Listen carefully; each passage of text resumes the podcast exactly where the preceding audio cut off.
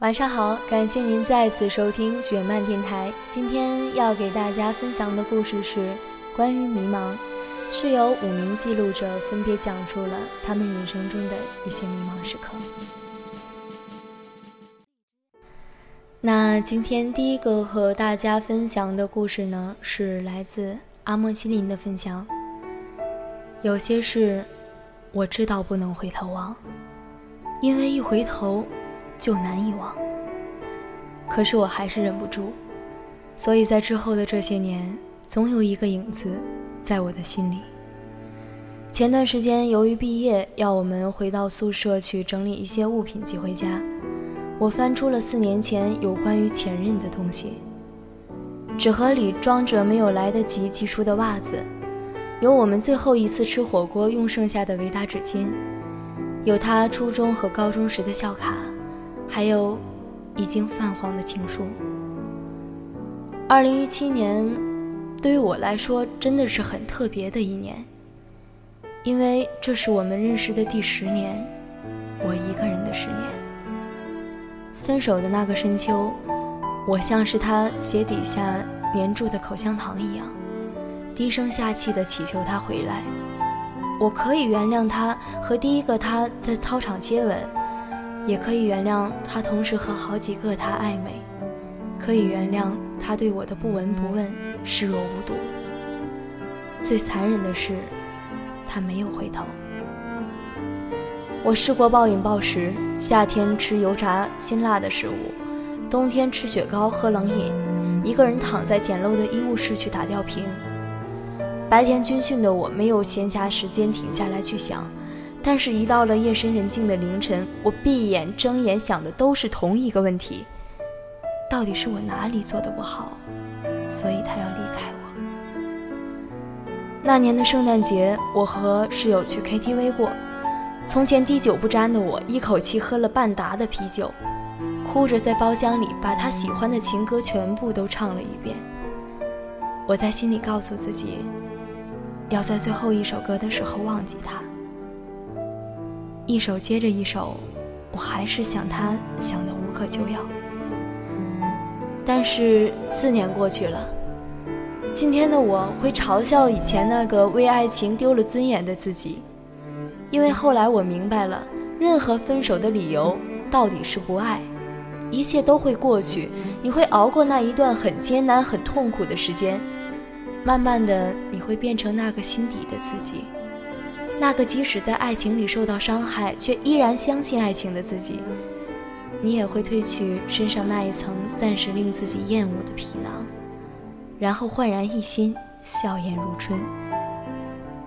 不是每一件事都有答案，但你可以把迷茫、困惑这些通通丢到时间的洪流里面。要知道，什么都失去的时候，未来还在。第二个记录人是青衣。我终于见到你了，在我的城市。你和想象中一样漂亮、聪明、善谈。你甚至和想象中一样的喜欢我，不介意我的微胖，就像我也喜欢你一样。你很勇敢，直白的问我们能不能在一起。我。却怯懦了。我说：“等你毕业吧。”其实我很想答应的。我心爱的女孩告诉我她愿意和我在一起，我特别高兴。但我不确定我能不能给你幸福。你还是一个没有什么烦恼的学生，有属于你的快意潇洒。但是我已经毕业三年了，如今的工作虽然不好不坏，但是。不是我的梦想，我甚至已经计划好了辞职时间，马上想要自己创业。你在西安，我在宁波，我们中间隔了一千四百多公里的距离。你难过了，开心了，我都不在你的身边。需要我的时候，我也不能第一时间赶到你的身边。前途渺茫，这就是现在的我。我不知道我的创业会成功还是失败，我也不知道如果我现在答应了你会不会毁掉你以后的生活。我也不知道我能不能给你幸福，所以我只能狠心的拒绝你。我一直以为你还只是一个小姑娘，可你却看穿了我的所有。你说，你不能自以为是，你不能替我决定我的生活、我的爱情和我喜欢的人。人生苦短，遇见一个喜欢的人真的太难了，所以遇见了，我是不会放手的。我不想孤独终老，我也不想抱憾终生。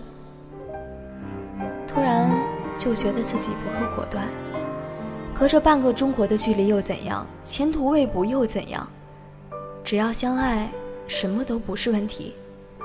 何况你都敢坐三十个小时的硬座来我的城市见我，我为什么？不能勇敢一点走向你呢？我们在一起，大不了就是花费许多的时间奔波在路上，我去看你，或者你来看我。而我们不在一起，可能以后都不会遇见这样的一个合拍的你了。永失所爱，或是放手一搏，不过是赌上爱，陪你一场，又如何？第三个记录人是沙弥。无论人生怎么过，我只要活得像我。无数个活得不能自己，却还妄想对抗世界的夜晚，辗转失眠，然后常常循环到一首歌，直到泪流满面，再沉沉的睡去，直到第二天的太阳照常升起，地球照常转动。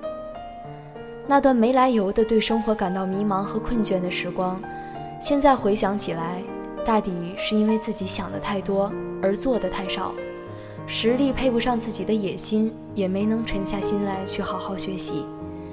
喜欢的人优秀到只能仰望，父母已然垂垂老去，而自己依然庸碌无为，却依然安慰着自己平凡可贵，足以用一个。丧字概括了那段迷茫的时光。现在回头望过去，多么感谢那个没有放弃、坚持要爬出泥沼的自己，和那些不言不语陪在我身边的人。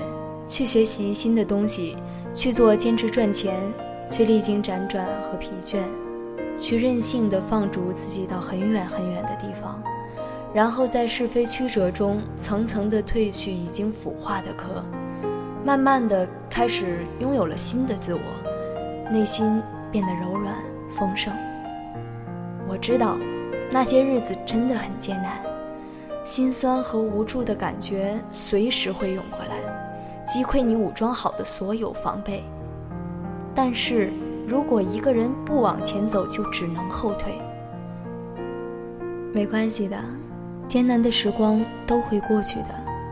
学会善待，而不是纵容自己；温柔对待，而不是附和世界。你会活成自己想要的样子的，只要你愿意。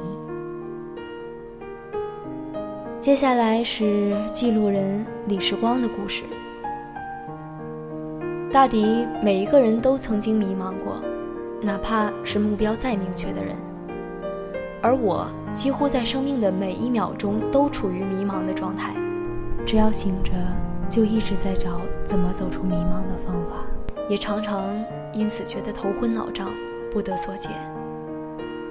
职中实习的这一学期，也是我最迷茫的一段时间，比起初三时候面对中考的压力还要难熬。我找不到关于专业对口的工作，不知所措。实习的时候找过很多份工作，有网络推广，有销售客服。但因性格使然，这些工作都使我疲惫不堪。每当下班回家的路上，我就会变得闷闷不乐。我不知道，这样下去到底有什么意义？工作究竟是为了什么？是因为热爱吗？还是因为生活？在学校里面，我能够适应各项工作，游刃有余。可是出来之后，适应一份工作却显得那么吃力。我开始害怕，开始觉得非常茫然，害怕自己的未来会变得平庸无能，害怕自己辜负了父母的期望。迷茫让我几乎每天都睡不着，开始疲于生活，更怀疑自己。我告诉自己，我不能再这样下去了。我辞去了那些让我难受的工作，读了很多很多的书籍，还约上朋友四处去散心。我开始渐渐地平静下来。夜深人静的时候，我开始思考，我想要的是什么。人生苦短，还是尽可能的不让自己觉得可惜和委屈。我喜欢自由，于是选择了做兼职，都是一些派件什么的活，很晒很累，还有人看不起，赚的钱也很少，但是我仍然觉得很充实。喜欢文字，就在空余时间在本子上写些故事，虽然文笔生疏，但是也是一种舒适的享受。希望将来能够自己创业，然后去甜品店打打零工，学习一些经验，这些都让我很快乐。总之，人生很长，总想得太长远，只会让自己畏惧向前。其实只要肯走，一切都会明朗起来的。第五个分享的故事是来自记录人冷凡的故事。二零一一年的夏天，燥热。喧闹，对于我来说，永远也无法忘记。那时我考上了大学，第一次戴上成人镯，那是我们家乡的习俗。女孩子到了十八岁，母亲会赠送一枚银镯，是祝福，更是庇佑。我的银镯子花纹是满天星，精美别致，戴在雪白的手腕，熠熠生辉。那时，我认为人生的标签是光明灿烂和繁华似锦，所以在大学里，我认真上课、读书、参加社团活动，对未来充满了希望。但也是在那一年，我经历了亲人的死亡。最慈祥和蔼的爷爷患了癌症，在我完全不知情的情况下，匆匆辞世。我终于懂得了什么是痛苦。睡着了还好。醒来的每一分每一秒都是煎熬，会忍不住回忆。院子里的桂花树生机盎然，小石狗还欢快地摇着尾巴，池塘的荷花又开了两朵，一切都还好好的。但是爷爷化成了一捧黄土。痛苦之外，我还感到迷茫，浑浑噩噩，不知所措。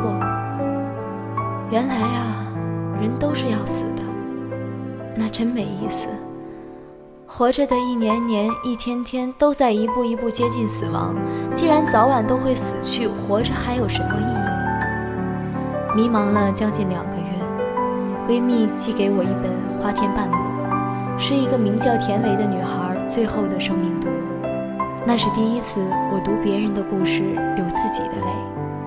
他用二十岁的年纪面对死亡，写下了疼痛的体会。还有生命的洞察，我仿佛看见很多个夜晚，那些被疼痛包围的夜晚，他用他年轻的光芒，将他整个生命照亮。我不是田维，没有蕙质兰心，我也不是宗璞，不能漫步在瀑布时，还能参透生死谜和手足情。总而言之，我就是一个平凡至极的人。